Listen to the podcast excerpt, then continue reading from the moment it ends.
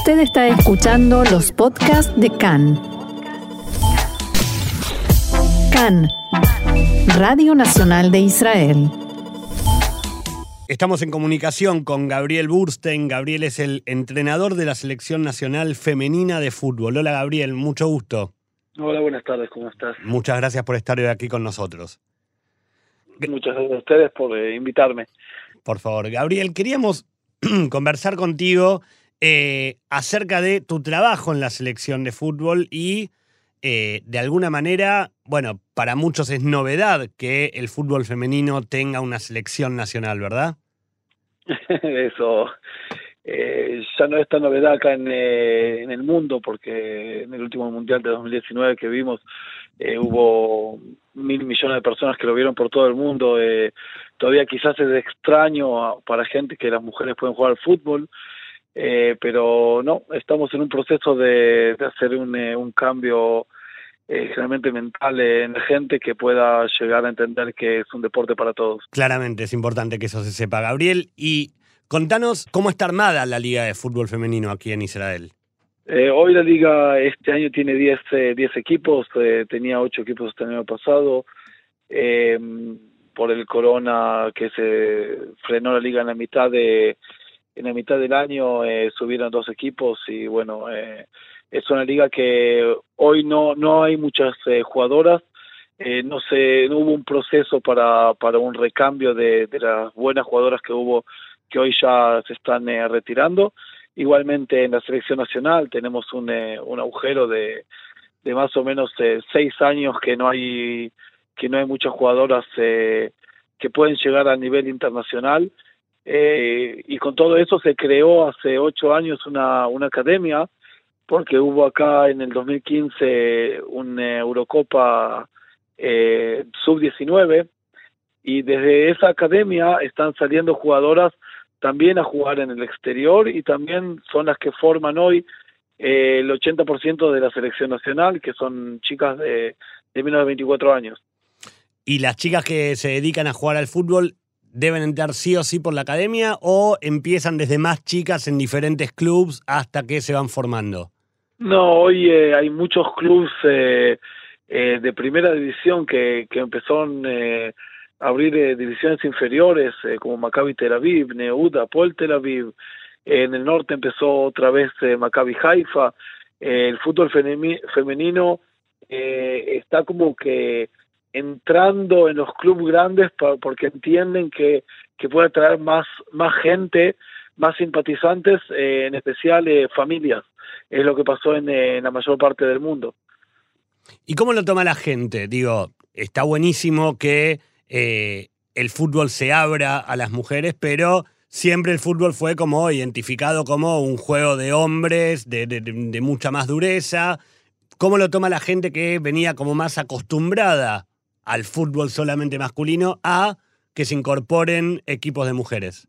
Está, está bastante dividido porque todavía está los hombres que dicen que no es un equipo, eh, no es eh, un deporte femenino y que no y que no tienen que jugar al fútbol y que eh, no lo pueden hacer bien. y por otra parte, como te dije anteriormente, el Mundial 2019 dio un poco de, asombro a, la gente eh, que entiende que la mujer puede jugar fútbol exactamente como el hombre y fue hubo partidos ahí que fueron eh, muy interesantes eh, y muy lindos de ver como show como como estamos viendo en fútbol masculino. Y así hace un crecimiento mundial impresionante. Vimos en Inglaterra no hay un equipo de fútbol grande que no tenga un equipo de fútbol femenino hoy. Igualmente en España Italia eh, Argentina, hoy sé que en, eh, la Comebol el equipo que no tiene eh, fútbol femenino no puede jugar ni la Libertadores ni la Sudamericana. Eh, o sea, se está expandiendo por todo el mundo y bueno, nosotros en Israel estamos bastante, bastante atrás. No, no somos el país que está por abajo de todo, pero estamos atrás en todo lo que tenga que ver en este, en este tema. Bueno, de alguna manera sirve para que todos empecemos a tener en cuenta que ya no existen deportes de hombres o de mujeres, ¿verdad? Exactamente, todo, todo, todo, todo pueden hacer también las mujeres. Lo vemos también en, la, en el ejército, así que si en ese lugar están eh, intentando de, de equivaler todas las todos los rangos, también va a pasar eh, en los deportes. Claro, claramente. ¿Cómo es tu trabajo con las chicas hoy en día?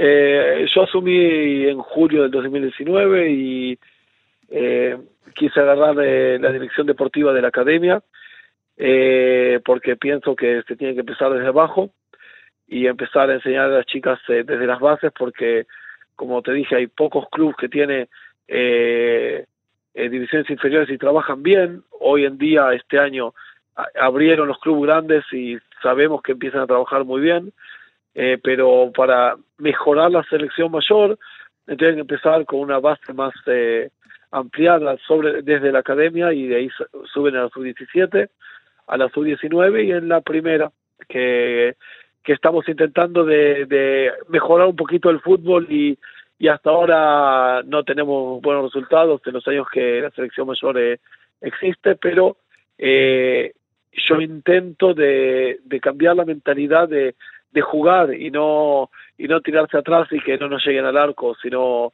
ser parte del partido. Y para eso hace falta que tengan mucha seguridad en sí mismas, porque la jugadora israelí eh, eh, tiene las calidades y las cualidades para eh, enfrentarse a las europeas, sino eh, no bien, o sea, físicamente, pero sí inteligentes y, y técnicamente. Gabriel, ¿y cómo tiene que hacer una chica que quiere incorporarse al fútbol femenino o a la academia? ¿A dónde debe dirigirse? Eh, en principio estamos en un proyecto que se llama Atena Junior, que este año va a ser eh, 2017-2018, eh, disculpa, 2007-2008, eh, que nosotros llamamos a todas las chicas para que vengan a probarse y ahí hacemos eh, una elección de 12, de entre 12 y 14 chicas que pueden entrar el año que viene en la academia.